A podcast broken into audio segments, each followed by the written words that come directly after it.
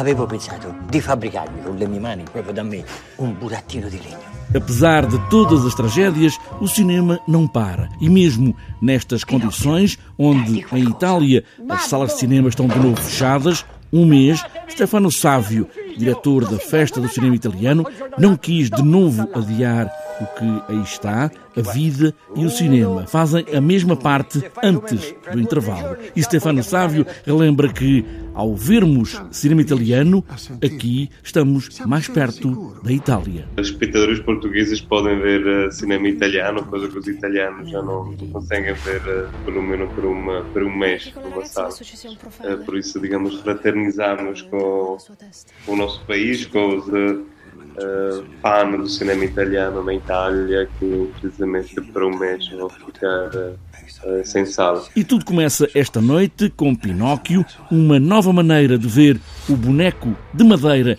com toda a história, fantástica e triste, alegre e com aventura, e com Roberto Benigni como Gepeto, o pai de Pinóquio. Pinóquio!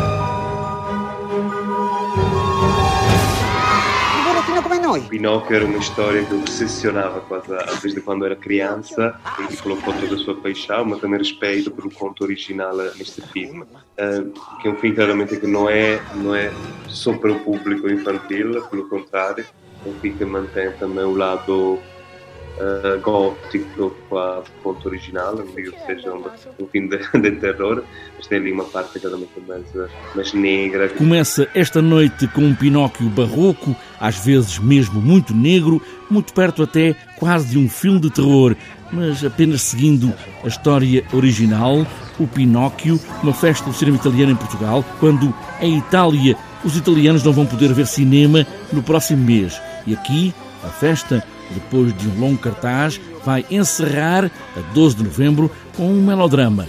As coisas que nos fazem felizes.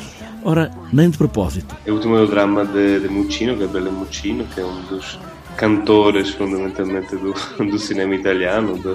E volta com uma história hum, dos últimos 40 anos, uma volta que apanha uma amizade entre quatro pessoas, de quatro amigos, ao longo quase de 40 anos da história da Itália. 40 anos de história da Itália, numa longa amizade, no cinema em festa, aqui em Portugal, apesar de tudo e sempre à procura de coisas que, afinal de contas, nos fazem felizes. E ainda para esta festa, 13 terceira, o centenário de Fellini, 100 anos do nascimento, com a ajuda da Cinemateca Portuguesa.